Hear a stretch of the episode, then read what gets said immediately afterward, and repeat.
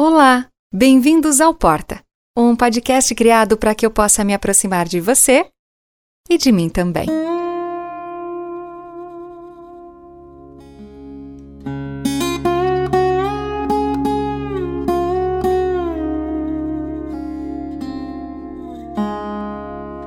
Respeitar o tempo.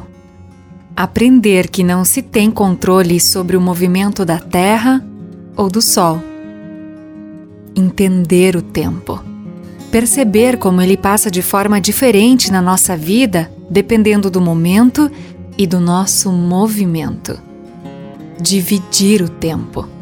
Ter consciência de que nem sempre poderemos dedicá-lo somente ao que nos faz bem, mas que priorizar isso pode ser uma semente plantada em solo fértil.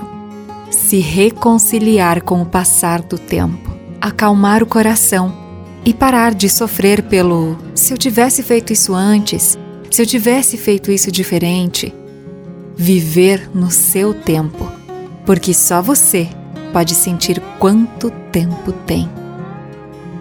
E há sim tempo para tudo.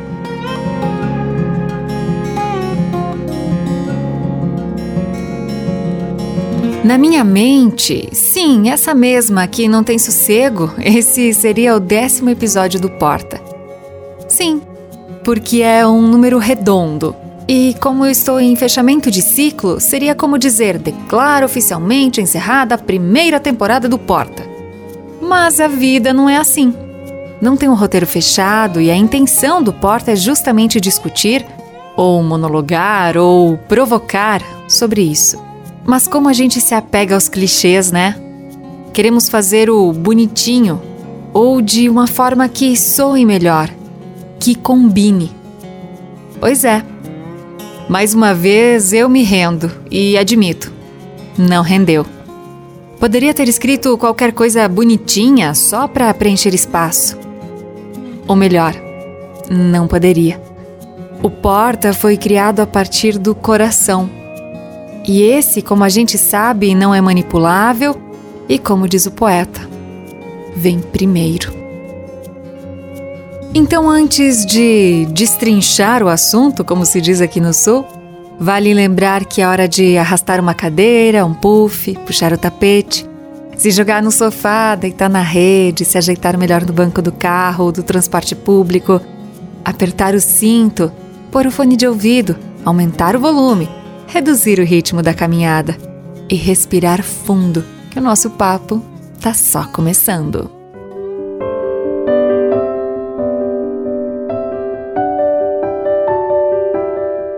Tenho compartilhado por aqui momentos e reflexões da minha vida e não poderia deixar de fora algo tão significativo.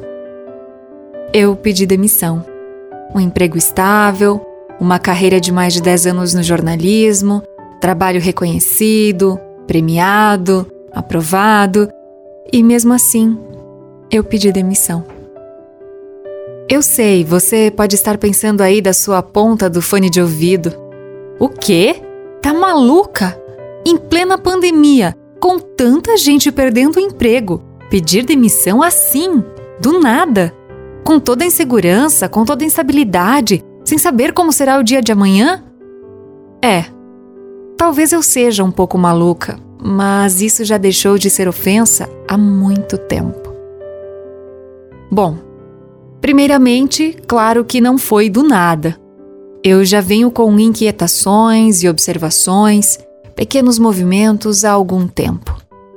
Quando questionada se o trabalho estava bom, eu sempre dizia aos meus superiores: é uma balança, sempre há motivos para ficar e motivos para partir. Enquanto o peso maior for para continuar, eu fico aqui desenvolvendo meu trabalho. Quando os motivos para seguir outro rumo forem maiores, eu saio. E por um conjunto de fatores, preciso honrar a minha palavra e seguir o meu coração. Segundamente, se alguém com carteira assinada ou não tiver certeza de como será o dia de amanhã, se vai conquistar algo novo, ou mesmo se vai conseguir manter ele do jeito que está, ou se ao menos estará vivo. Me conta a fórmula, porque eu mesma nunca vi jeito de saber isso. A gente pode morrer amanhã. A gente pode morrer hoje, daqui a pouco, semana que vem. E eu não tô falando do Covid que escancarou isso na nossa cara e nas nossas telas. Eu tô falando da vida, de qualquer doença imprevista, do acidente de percurso, de tantas coisas que podem levar à chamada única certeza da vida: a morte.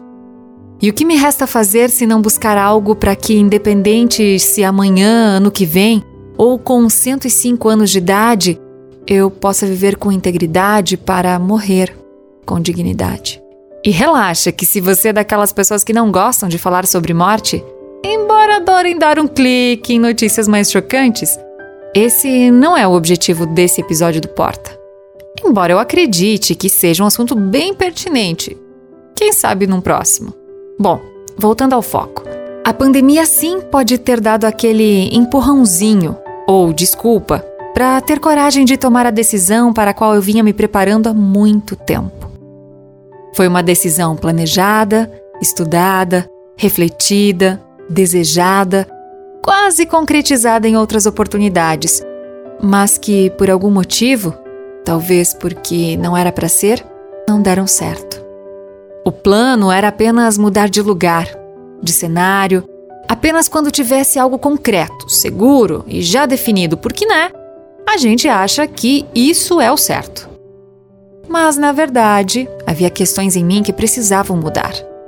Ou ao menos clarear para que eu tomasse consciência de quem sou e de onde vem a minha força. Não é a primeira vez que eu largo um trabalho estável para me aventurar. Já teve uma pausa para um intercâmbio antes do retorno ao rádio. Dessa vez, claro, é diferente, porque não tenho planos concretos de momento e se você está se perguntando o que eu vou inventar da vida agora, a minha única resposta é tirar um tempo para mim e viver. E não me interprete mal, não é que eu não tenha vivido até agora. Outro dia mesmo eu me peguei olhando fotos antigas para liberar um pouco de memória dos dispositivos. Quem nunca, né? E vi quantas coisas legais eu já fiz, quantas memórias boas colecionei, quantas histórias compartilhei e o quanto tudo isso formou quem eu sou sem eu mesma perceber ou lembrar. Eu digo que agora vou viver porque realmente é a única coisa que eu tenho quase certeza que vou fazer. Porque, né? Só se o cara lá em cima me permitir, claro. Ah, e o Porta também vai continuar. Óbvio, né? Você não acha que eu abandonaria meu filho? É engraçado porque mesmo os meus amigos mais próximos têm duvidado de mim. Mas você já tem ideia do que vai fazer, né? Você só não quer contar. Imagina que você vai ficar sem ter o que fazer. Pois é, eu também acho que não vou ficar sem ter o que fazer, afinal, tem muita coisa para olhar, respirar, dar um tempo e colocar no seu devido lugar. Eu sinto que tem muita vida pela frente, porque eu não tomei essa decisão pelo medo de morrer, mas pela coragem de viver. Sabe, aquela coragem que vem do coração. Quando a gente faz uma escolha, não somos os únicos afetados por ela. É também um exercício entender que fazer uma escolha pela gente não tem nada de egoísmo. Eu sou muito sortuda de ter família, amigos, colegas de trabalho que eu estimo muito, ouvintes, entrevistados, conhecidos com os quais eu tenho compartilhado a minha jornada. E podem ter certeza que dói quando eu penso que esse encerramento de ciclo também significa um certo distanciamento, ou pelo menos redução na convivência que os deveres diários permitiam. Tomar a decisão não foi fácil, comunicá-la também não. É, deu muito medo do julgamento, das reações, das cobranças, das opiniões. Difícil descobrir o tempo certo nessa hora. Mas à medida que foi chegando o meu último dia de trabalho, comecei a falar para algumas pessoas sobre a minha decisão. Embora os mais próximos já conhecessem de longa data minha inquietude e o desejo de mudança, não sei se realmente acreditavam que eu pudesse chegar ao ponto de simplesmente parar. E aí eu me deparei, e meus amigos também, com um mix de sentimentos.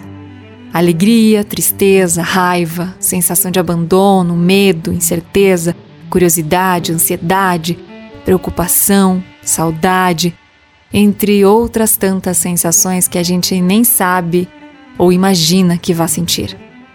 E o que, que a gente faz com isso? Na minha experiência, apenas sente. Não dá para tentar resolver racionalmente. O negócio é sentir no coração mesmo e respeitar isso. Por mais que esteja doendo ou pelo menos incomodando. Os mais corajosos até disseram: Gabi, que raiva que eu tô sentindo de você por me falar isso. Por que você vai fazer isso com a gente? E confesso, por mais que doeu, foi bom ouvir. Nomear o que a gente sente é o primeiro passo para tentar entender e acalmar. Ajudou a acolher o meu próprio sentimento e também ter força para pisar com os dois pés na minha decisão. É claro que dói. Dói não ter mais a convivência diária com os colegas, com os amigos, com os entrevistados de toda semana, com os ouvintes mais fofos desse mundo. Os meus, né? Mas entendi que dar um passo rumo à expansão não significa apenas abrir mão do que a gente não quer mais, mas também daquilo que gostamos muito e que não queríamos deixar para trás. Já dizia minha mãe, a gente não pode ter tudo o que quer. Mas pensando bem, eu não deixo para trás. Eu levo comigo memórias que eu vou carregar no coração, sensação de dever cumprido por toda a trajetória. Eu nem sei descrever o meu último dia de trabalho, foi tão lindo, tão intenso, que eu acho que merece um porta só para ele. Quanto sentimento bom. Sim, eu sou um pouco idealista, inquieta, eu quero um mundo melhor. Mas claro que nem tenho a pretensão de fazer isso sozinha, ou mesmo achar que sei qual a solução. Eu só acredito que as tentativas devem ser feitas. E, como diz uma frase que anotei de um famoso seriado, talvez nada possa mudar em larga escala, mas em pequena. Nós mudamos um grão de areia e com ele um mundo inteiro. Afinal, das ist alles zusammen. Ou tudo está interligado. Dar um passo de fé. Talvez é assim que eu possa definir esse meu momento e a certa tranquilidade que sinto, pelo menos até agora. Eu sei que o modo montanha-russa vai chegar, mas afinal, nossa vida toda não é assim? Mostrar-se vulnerável é um caminho sem volta. Para alguém sempre tão reservada quanto eu, que bancava a capricorniana fortuna e bem resolvida, começar a publicar um podcast falando sobre os meus sentimentos, minhas dores, meus pensamentos, foi um divisor de águas. E por quê? Porque tem uma força invisível aí, um apoio que vem de fora, mas especialmente um alívio que vem de dentro a partir do exercício diário de entender a própria vulnerabilidade, ser menos perfeccionista e, mesmo assim, entregar não só um bom trabalho, mas também uma Gabriele melhor. E pasmem, bem imperfeita. Se eu perdi o medo de ser vulnerável? Claro que não. Eu apenas aprendi a conviver com o medo. Um exercício diário de diminuí-lo até o nível saudável aquele que é necessário para que a gente permaneça vivo. Mas vivo de verdade e não apenas sobrevivendo. Eu sei que pode parecer bem perigoso e louco pedir demissão em um momento como esse, mas, como diria Marta Medeiros, eu não estou vivendo perigosamente. Troquei o perigosamente pelo intensamente, inconsequentemente, apaixonadamente. Não há perigo. Perigoso é a gente se aprisionar no que nos ensinaram como certo e nunca mais se libertar, correndo o risco de não saber mais viver sem um manual de instruções. Eu tô deixando de lado o manual de instruções e olhando para uma página em branco. Ainda não sei se vou escrever, desenhar, pintar, fazer dobraduras. Não sei nem se quero preencher agora. Vou ficar contemplando um pouco o seu vazio, Porque é nele que vejo infinitas possibilidades de como eu quero que a minha história seja. É, Gabriele, é hora de desconstruir. Lembram dos sentimentos do primeiro episódio? Explicando o porquê de porta? Pois é. Eu sentia que tinha uma porta que eu não conseguia abrir e que o movimento começou quando eu me conectei com ela, que é nada mais do que a minha essência. Não vou contar de novo a história, né? Se você não ouviu, volta lá. Eu recomendo. Acontece que agora eu não estou abrindo a porta. Acho que eu estou escancarando. E não é para entrar, é para sair. Porque nesse momento eu sou a minha vontade do que vem pela frente. Vamos?